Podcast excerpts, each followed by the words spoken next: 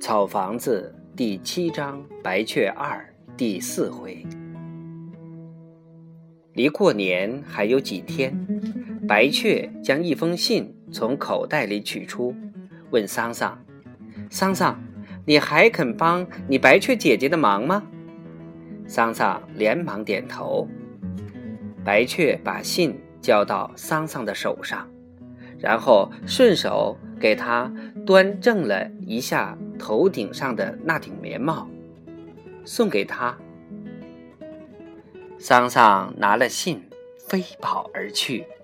桑桑知道这是一封什么样的信，他要给蒋一伦送去一个惊奇。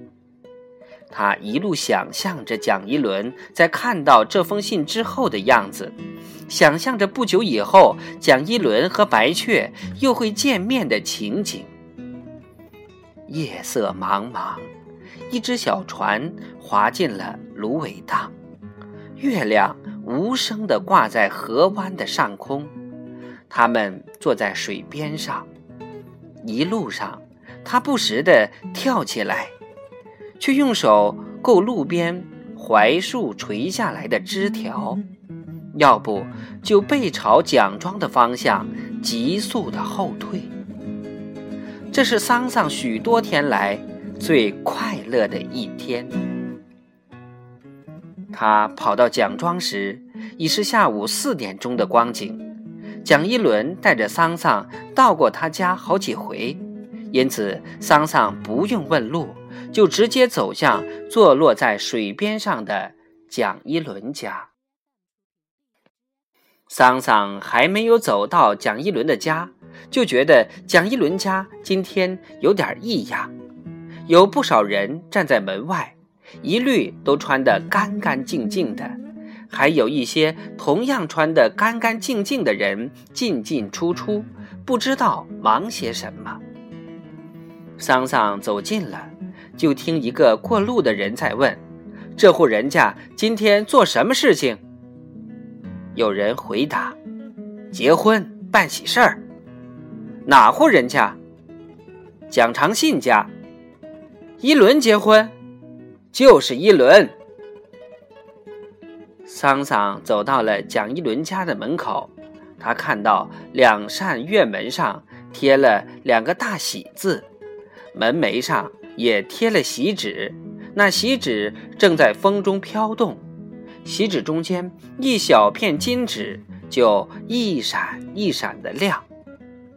这时，桑桑摸了一下在怀中已被他捂热了的信，站在门口呆住了，竟不知道是进去找蒋一伦，还是转身回油麻地。蒋一伦这时走了出来，他一时未能看到人群背后的桑桑，桑桑却看到了他。蒋一伦穿了一身新衣。皮鞋擦得很亮，头发梳得很细致，还上了头油。那副眼镜似乎也被很好的擦拭过，很文气地架在高高的鼻梁上。他的胸前戴了一朵红花，他的心情似乎不坏，略微不好意思地微笑着。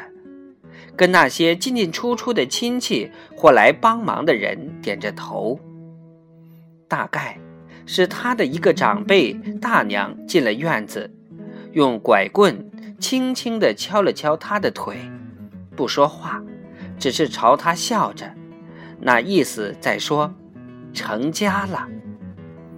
蒋一伦微微弯腰，并伸出手来，轻轻扶了一下大娘的后背。那意思在说，请进屋里坐吧。正当桑桑犹豫不决时，蒋一伦发现了他。桑桑，他大步走出院子，十分惊奇地望着桑桑：“你怎么来了？”